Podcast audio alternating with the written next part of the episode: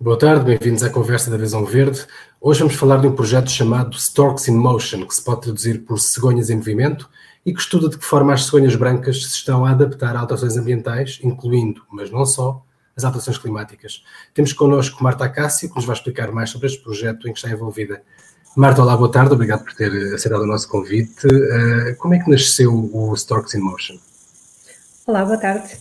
O Storks in Motion um, ehm, é um projeto, neste momento chama-se Birds on the Move. Storks in Motion é um projeto maior que engloba um, um, estudo de cegonhas brancas, o seguimento de cegonhas brancas com GPS que tem vindo a ocorrer desde 2012 e agora mais recentemente, desde 2018 até, este, até o fim deste ano, ao projeto Birds on the Move, que está inserido no Storks in Motion, e que é um projeto de investigação financiado pela FCT, pela Fundação para a Ciência e Tecnologia e pelos fundos do FEDER, em colaboração com a Universidade do Porto, coordenado pela a doutora Inês Catri, e também com a minha universidade, a Universidade de East Anglia no Reino Unido, a Universidade de Castilha-La Mancha em Espanha. E com o British Trust for Ornithology, também do Reino Unido, e um, que pretende estudar um, os, as alterações de comportamento migratório da cegonha branca cá em Portugal. Era uma espécie totalmente migradora que, a partir dos anos 80, tem vindo a alterar o seu comportamento migratório e, em vez de todos os anos passar o inverno em África subsaariana, está a passar o inverno em Portugal e na Península Ibérica. Portanto, está-se a tornar totalmente residente. Isso é uma coisa, aliás, que se vê, e não só no inverno, mas também no verão, há muito mais uh, cegonhas. No, no, este mês fui ao Algarve e o caminho para o Algarve é, chega a haver uh, uh, espaços com dezenas de ninhos de cegonhas, que é uma coisa que não se via nos anos 90, por exemplo. O que é que mudou? O que é que, o que, é que fez de Portugal um, um, uma região mais atrativa para a cegonha? Sim, é verdade. O número de, de cegonhas uh, invernantes tem aumentado muito, mas também o, o número de cegonhas uh, a criar. Portanto, temos muitas e muitas cegonhas neste momento. E um dos motivos uh, pelo qual a cegonha está a tornar tão abundante foi a introdução do, do lagostim vermelho nas, nos arrozais e nas ribeiras portuguesas e na Península Ibérica. É uma grande fonte de alimento para a cegonha branca e esta introdução ocorreu à volta dos anos 70 Portanto, houve aí, uh, começa a haver mais alimento disponível para a cegonha, mas por outro lado, a partir dos anos 80, as lixeiras que ocorriam um pouco por todo o país, lixeiras pequeninas, passaram a estar organizadas em grandes aterros sanitários. Ou seja, começou a haver muito alimento disponível, porque as cegonhas, para além de se alimentar nos prados e de forma nas fontes de alimento naturais, também estão bastante dependentes destas fontes de alimento antropogénicas como os aterros sanitários. Então, há muita comida, tanto com o lagostim como nos nossos resíduos orgânicos, o lixo que nós criamos, as cegonhas acabam por se alimentar também. E se há muito alimento, elas conseguem se reproduzir eh, melhor, o sucesso reprodutor aumenta, conseguem criar mais juvenis por ano. E por outro lado, como elas já não estão a migrar, a sobrevivência dos residentes é superior à dos migradores. Essa é uma das vantagens de ser residente, é que não têm de viajar 3 mil quilómetros e de passar o deserto do Saara, e então com maior sobrevivência e maior sucesso reprodutor, as populações aumentam. E é o que tem vindo a acontecer com a cegonha branca. Uh, falou do, do, do, do que é uma, uma praga e, portanto, foi introduzida nos anos 70. Um, é, é, é, uma boa praga no sentido da cegonha. Para a cegonha foi um, um, um mal que se tornou um bem? Sim, para a cegonha branca, sem dúvida, que é uma grande fonte de alimento, muito, muito, muito abundante. Para outras espécies também, para lontras, eh, todas as espécies que, que se alimentam nas ribeiras têm beneficiado do lagostim vermelho. Contudo, eh, outras espécies nem tanto. O lagostim vermelho, o lagostim de, de Louisiana, ehm, é um, um, predador, para além de muito abundante, é um grande predador, pode se alimentar também de girinos, de peixe, ehm, portanto, tudo o que dele que se ele se alimenta uh, é um problema e também a nossa espécie de lagostim nativo, nós tínhamos um lagostim, tínhamos e ainda temos um lagostim nativo, também sofreu muito com, com a introdução do lagostim vermelho, do lagostim de Louisiana. Um, eh, portanto, para uns é bom, para outros menos bom. Também está a afetar o, o saramugo, por exemplo, aquele famoso peixe português que está do Guadiana, que, que, é, que é só nosso e que está em perigo de extinção? É possível, o saramugo não é muito a minha área de, claro. de, especialização, mas o saramugo tem muitas outras ameaças também e peixes invasores, outros peixes que nós introduzimos nas nossas ribeiras uh, também são um grande problema uh, para o saramugo, mas sim, certamente que o, que o lagostim também não ajudará. Pois. Até porque é um peixe muito pequenino e os outros peixes que foram introduzidos são muito grandes, como o Lúcio Perca. O, uh, no caso dos aterros, devemos estar preocupados com o facto de as cegonhas se alimentarem de resíduos ou elas sabem escolher. Nós sabemos que pode ser um problema com outras espécies que podem estar a comer uh, resíduos uh, tóxicos de alguma forma. A cegonha não tem esse problema? É, há vantagens e desvantagens na, em comer nos aterros sanitários. Se nós pensarmos nos aterros, quando pensamos, pensamos em lixo, em lixo que, não, que já não é bom. Mas, na verdade, tudo o que nós colocamos no nosso lixo orgânico em casa, o resto do hambúrguer, a gordura das bifanas, etc., ainda é comida que no dia a seguir está no aterro sanitário, que ainda está boa e que as cegonhas aproveitam. Portanto, elas são um bocadinho seletivas e conseguem escolher o, o que é bom alimento. Mas isso nem sempre acontece. E, e há estudos noutros países em que mostram que, que as cegonhas levam, por exemplo, elásticos para, para os ninhos para alimentar as crias, porque os elásticos parecem minhocas e, e que isso aumenta a mortalidade das, das crias.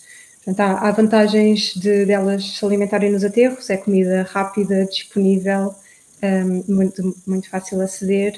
Nós também temos agora um trabalho que foi publicado este ano em que mostramos que as cegonhas que se alimentam nos aterros sanitários um, viajam, até podem viajar mais no dia a dia para chegar aos aterros sanitários mas ainda assim, quando lá estão, passam menos tempo a comer e gastam menos energia a comer no próprio processo de alimentação do que as cegonhas que hum, se alimentam em meio natural.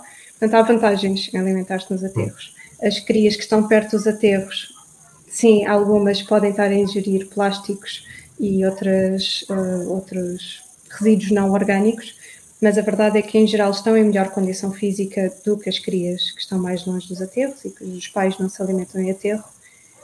Por outro lado, também têm uh, maiores concentrações de metais pesados no sangue, um, ehm, também têm mais uh, bactérias multiresistentes. Uh, portanto, há vantagens e, e desvantagens. E desvantagens. Elas conseguiriam adaptar-se se os, os aterros deixassem de estar disponíveis? Na verdade, os aterros terão de deixar de estar disponíveis, uh, consoante uh, a legislação uh, europeia, até 2030, no máximo de 10% do nosso lixo é que pode acabar em, em aterro sanitário. Sabemos que, que, vai ser difícil cumprir esta meta e o último relatório da APA foi bastante desanimador, nós não estamos a conseguir cumprir as metas europeias, mas a verdade é que nós não sabemos bem o que é que vai acontecer à cegonha quando, quando de facto deixar de ter este, esta fonte de alimento nos aterros e por isso é que é importante o, o estudo também que estamos a fazer. Se elas já estão a deixar de, de migrar e a tornar-se residentes e estão completamente ou muito dependentes do lixo nos aterros, se tirarmos esse recurso, não sabemos bem se elas terão a flexibilidade para voltar a migrar. É talvez improvável uma cegonha que não migre durante 20 anos, que de um ano para o outro decida uh, passar o Saara. Portanto, é, é possível que nessa altura deixe, haja maior mortalidade das cegonhas no inverno. E há também uma questão geracional, por exemplo, se, se durante uma ou duas gerações as, as cegonhas não migrarem, as gerações mais novas nem sequer sabem o que é isso. Mais ou menos. O que nós vemos com o nosso, com o nosso trabalho é que há uma questão interessante, que é nós fizemos agora umas análises genéticas e parece que o comportamento migrador ao residente não é genético, portanto deve ser alguma plasticidade e o que nós vemos com os nossos dados de seguimento GPS é que os juvenis, no seu primeiro ano de vida, quase todos migram. Portanto, há qualquer coisa neles, há um instinto grande de, de migração. E é a partir do segundo, terceiro ano que eles depois decidem se serão ou não migradores. E os adultos reprodutores aí já têm uma estratégia definida, ou são residentes ou são migradores. Temos adultos que migram todos os anos para a África subsaariana ou para Marrocos, e outros, e outros adultos que, que vão para o sul de Espanha, o sul de Portugal. Mas então a, a, a, resposta parece estar nos juvenis. Os juvenis é que decidem o que é que acontece uh, se Portanto, decidem migrar ou ficar residentes. Ou seja, é uma espécie de interrail que eles fazem sempre e depois é que decidem se ficam ou não no, em, em Portugal. Um, e, e, em relação às alterações climáticas, há estudos de nível europeu que mostram que está a haver uma, uma não, não, sei se podemos chamar de migração, mas se calhar uma deslocalização das aves uh, de cerca de um quilómetro por ano para norte, em média, na, na, na Europa toda. Um, 28 quilómetros nos últimos 30 anos, uma coisa assim desse, desse género. Uh, e isso já será um efeito de, de, das alterações climáticas, no momento do aquecimento do clima, da, da temperatura média. Uh, isso também pode ser um dos, dos fatores que leva a cegonha a sentir-se mais confortável em Portugal? Sim, certamente que os invernos serem mais a menos uh, faz com que, com que elas decidam também. Há mais alimento naturalmente também, com os invernos mais a menos e um, se calhar há mais insetos uh, durante o, o, inverno também, que são também uma fonte de alimento para, para as cegonhas. E o, as alterações climáticas certamente, certamente que contribuíram para, para a cegonha branca se tornar residente. Uh, relativamente à expansão para norte, algumas cegonhas às cegonhas até à Suécia, portanto, a cegonha é uma espécie que na, na Europa está, está, distribuída de forma bastante generalizada, agora, pelo menos. Também sofreu alguns um, programas, foi alvo de programas de reintrodução em vários países europeus e agora está a ser reintroduzida também no, no Reino Unido. Portanto, o, o, nós estamos a ajudar um bocadinho a cegonha a, a, ir mais para o norte mais rapidamente, mas essa expansão iria ocorrer naturalmente. De, de qualquer forma com, com, as alterações climáticas. Por outro lado, as alterações climáticas podem afetar a cegonha não só uh, na Europa, e onde elas reproduzem, mas também se elas fizerem a migração subsaariana um, no, na sua área de invernada. E um, o, o, deserto do Saara está-se a expandir também, portanto, a área onde elas estão dependentes das chuvas e dos gafanhotos, ali na, na zona do Sahel, que é uma banda uh, que vai desde o Senegal pelo menos que as nossas cegonhas utilizam até ao Níger, norte da Nigéria, o deserto está-se a expandir, está a ficar cada vez mais seco e o que pode acontecer às cegonhas que migram é chegarem à sua zona de invernada e não haver alimento suficiente porque não chove. E, e depois não, têm forças para regressar, não é? E não conseguem regressar. E foi ah. isso que aconteceu nos anos 60, que houve uma grande seca nos anos 60, 70 no Sahel e que fez com que a cegonha branca fosse uma espécie extremamente uh, afetada e as populações europeias uh, caíram a pique e tornou-se uma espécie ameaçada, uh, isto antes dos aterros e antes de, de claro. a população começar a subir. Também nos anos 80 e 90 foi feito um grande investimento, sobretudo nos anos 90, se não estou enganado, na proteção de cegonhas, nomeadamente nas linhas elétricas. O que, é que, foi, o, que, que, que, equipamentos é que eram esses para impedir que as cegonhas uh, morressem nas linhas elétricas? Uh, está a haver, um, um, não só com as cegonhas, como muitas outras espécies, uma preocupação muito grande.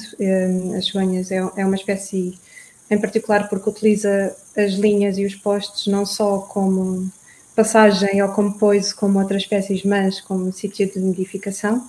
Portanto, muitas, a REN e a EDP têm, têm colocado plataformas de de nidificação, para elas criarem nos sítios onde nós queremos que elas criem e não de forma a elas morrerem ou afetar a própria linha elétrica.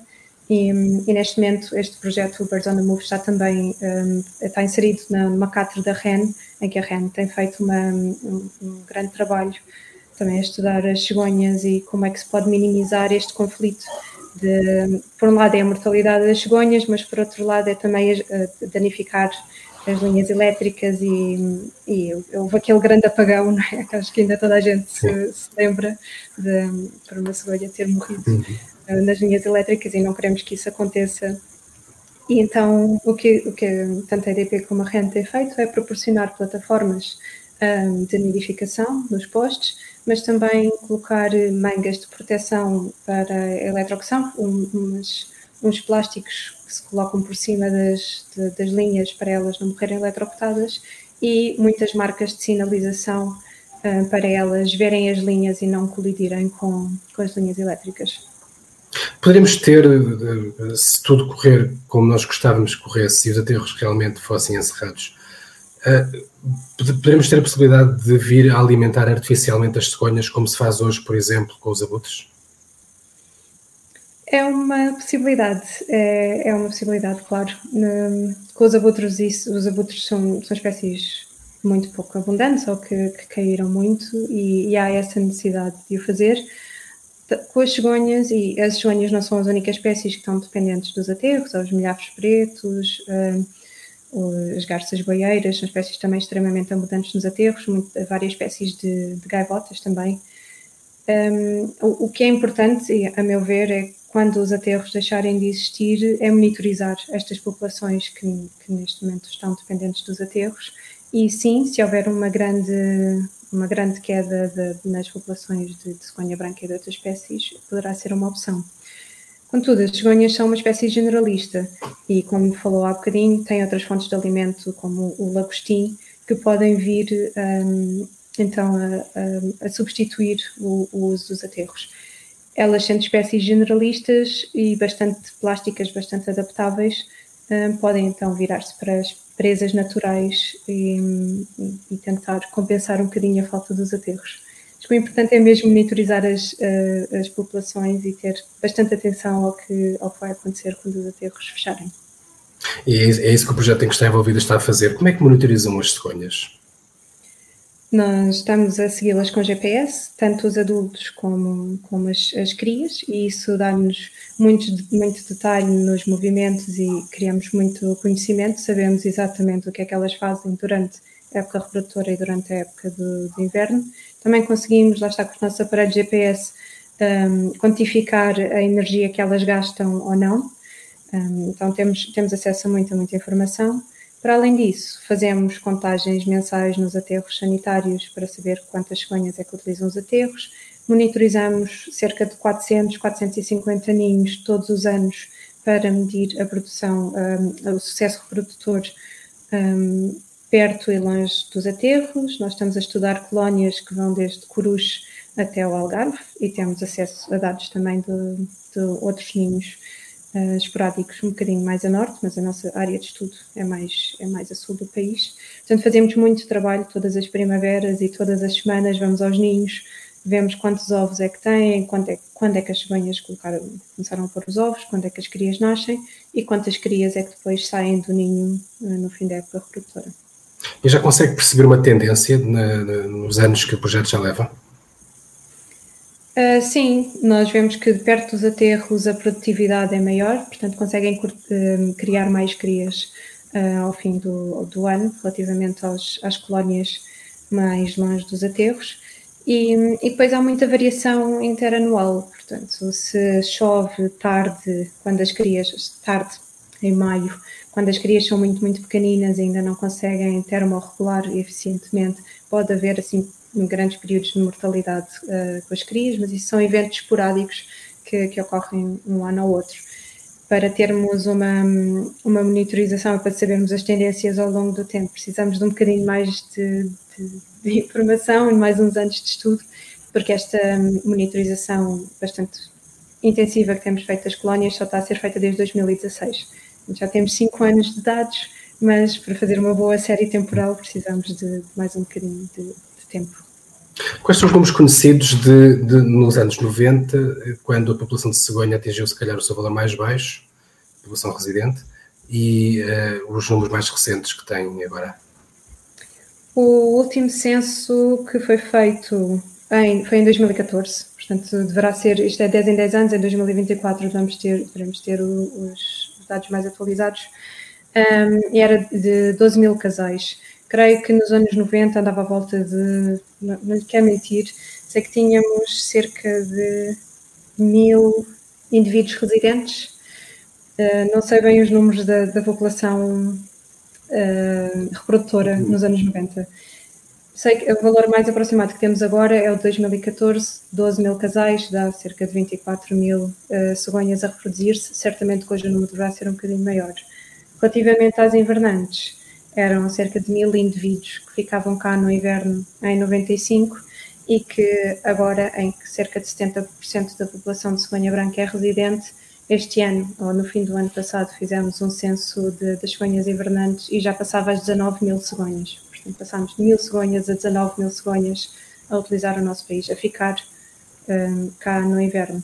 Este número é superior porque temos as cegonhas do norte da Europa que também ficam cá no inverno. Nós contabilizamos apenas as cegonhas, ou tentamos contabilizar apenas as cegonhas que, que são as nossas cegonhas que, que, estão cá e não as outras que vêm do norte da Europa, que chegam cá um bocadinho mais tarde, já chegam em novembro e nós fizemos o censo então no início de, de outubro. Isso significa que Portugal é a África subsaariana das cegonhas eh, norte-europeias?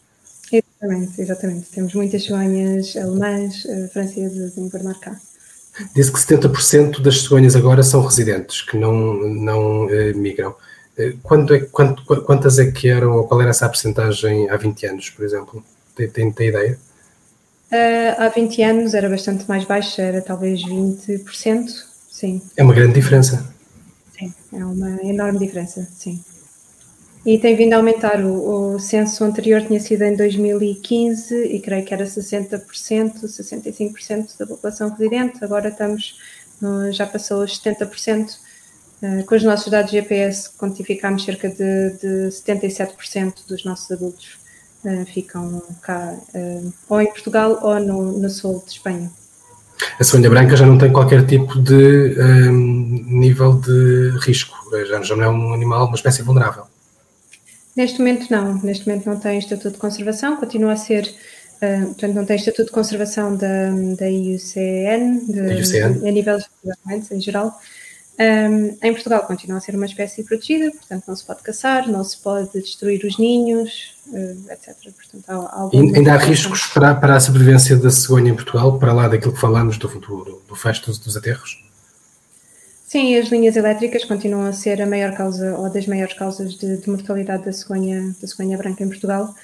Um, e é continuar o trabalho com as parcerias com, as, com, com a REN, com a EDP, com as distribuidoras de, de, energia para, para diminuir esse risco e diminuir essa fonte de mortalidade.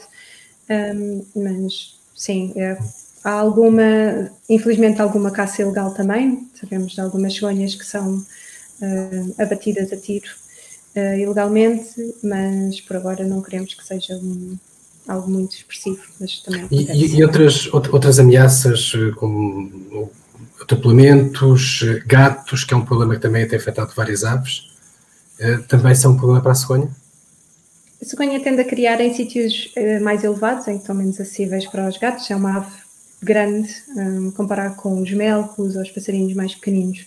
Um, há ali uma fase da vida em que a cegonha é muito pequenina em que poderia acontecer, sim, e elas são muito predadas por predadores alados, por águias, corvos, etc.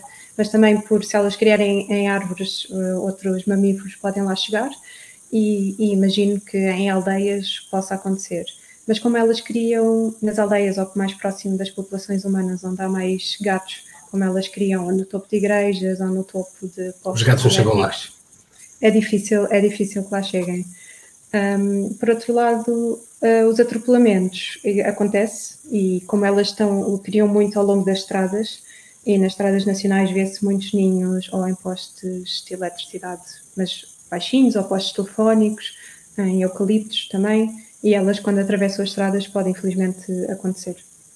Quais são as zonas do país onde há mais concentração de cegonhas? No Alentejo, é, é uma é, é, a zona principal é o, é o distrito de, de, Beja, em, no distrito de Setúbal também, por estar muito associada aí aos arrozais, mas a cegonha está-se a expandir para norte e neste momento há, há cegonhas um pouco por todo, por todo o país. Em Coimbra, como também há os aterros e umas zonas de, de arrozal em Aveiro, um, também há muitas cegonhas uh, a criar. Um, também. Um já, já, já, foi uh, visto algum tipo de mudança de comportamento uh, nas cegonhas devido à pandemia? Com a pandemia, um, a questão interessante da pandemia é o lixo, e o lixo que nós criámos e o lixo que, que foi criado. Um, na, durante a pandemia, os, uh, todos, deixou de haver reciclagem dos resíduos temporariamente, deixou de haver separação dos resíduos nos próprios aterros. Os aterros sanitários eles já faziam uma separação de, dos resíduos orgânicos para transformar em composto, mas por motivos de segurança dos trabalhadores, todas estas instalações foram encerradas. Ou seja, todo o lixo era depositado diretamente em aterro. Isso, por um lado, os restaurantes fecharam, que é uma grande fonte de, de desperdício alimentar e de lixo que acaba nos aterros. houve menos turismo, menos restaurantes a funcionar, pode ser uma diminuição do lixo, mas por outro lado, uh, o lixo era todo depositado em aterros. Portanto, uh, pode ser que a cegonha tenha beneficiado um bocadinho com esse, com esse aumento do, do lixo nos aterros, do lixo indiferenciado. E finalmente, a cegonha preta. Eu sei que não é o, o objetivo do, do, do vosso trabalho, mas também está no vosso radar. Exatamente, nós estamos a, a, marcar cegonhas brancas e também cegonhas pretas. É uma espécie bastante mais rara, que cria em sítios bastante difíceis de aceder, portanto, o número de cegonhas que nós conseguimos, cegonhas pretas, que nós conseguimos marcar por ano é bastante reduzido, mas é uma espécie também muito interessante porque, tal como a cegonha branca, está a mudar os comportamentos migratórios. E temos cada vez mais cegonhas pretas a invernar em Portugal com o uso de anilhas um, ou com anilhas coloridas com códigos uh, identificadores nas patas, conseguimos perceber que as cegonhas pretas que invernam cá, algumas são portuguesas, mas muitas são do norte da Europa também, muitas são francesas, belgas, etc. E, então também começámos um projeto de seguimento das cegonhas pretas em 2018 com os juvenis, para tentar perceber então se os juvenis todos migram ou não, se se são consistentes no seu comportamento migratório. Com as cegonhas brancas já vimos que elas vão deixando de migrar ou não à medida que envelhecem. Com as cegonhas pretas ainda não temos dados suficientes para responder esta pergunta, mas parece que não. Parece que eles são, se são migradores no primeiro ano, mantêm-se migradores, mas eu, é, lá está, ainda são muito poucos dados para conseguir responder a esta pergunta com muita certeza, mas também estamos a, a acompanhar estas populações. A cegonha preta, apesar de também estar eh, numa situação um bocadinho mais favorável do que já esteve em Portugal, não tem aparentemente a capacidade de adaptação da cegonha branca. Por é que elas são tão diferentes? Cegonha preta, ao contrário da cegonha branca, que é muito generalista, muito plástica, a cegonha branca, branca alimenta-se em prados, alimenta-se em zonas úmidas, alimenta-se no lixo. A cegonha preta já é um bocadinho, apesar de se alimentar de, desde girinos a peixes a insetos aquáticos, está muito ligada ao meio aquático, às ribeiras, ao uso de, de, de, de pequenas barragens ou de, pequenas uh, fontes de água no meio do, do, do, da paisagem. Portanto, está muito, muito ligada à água. É menos generalista e então um, acaba por beneficiar menos dos, dos recursos que, que a cegonha branca tem. Mas está, parece estar um bocadinho também a expandir-se no país, a expandir-se um bocadinho por toda a Europa, mas continua a ser uma espécie ameaçada e uma espécie bastante rara em, em Portugal e na Europa toda. Marta, muito obrigado, boa sorte para o seu projeto e mais uma vez obrigado também por ter aceitado o convite. Muito obrigada pelo convite e muito obrigada pelo, pelo interesse no projeto. Obrigado. E obrigado por ter estado desse lado e até para a semana para mais uma conversa da Visão Verde.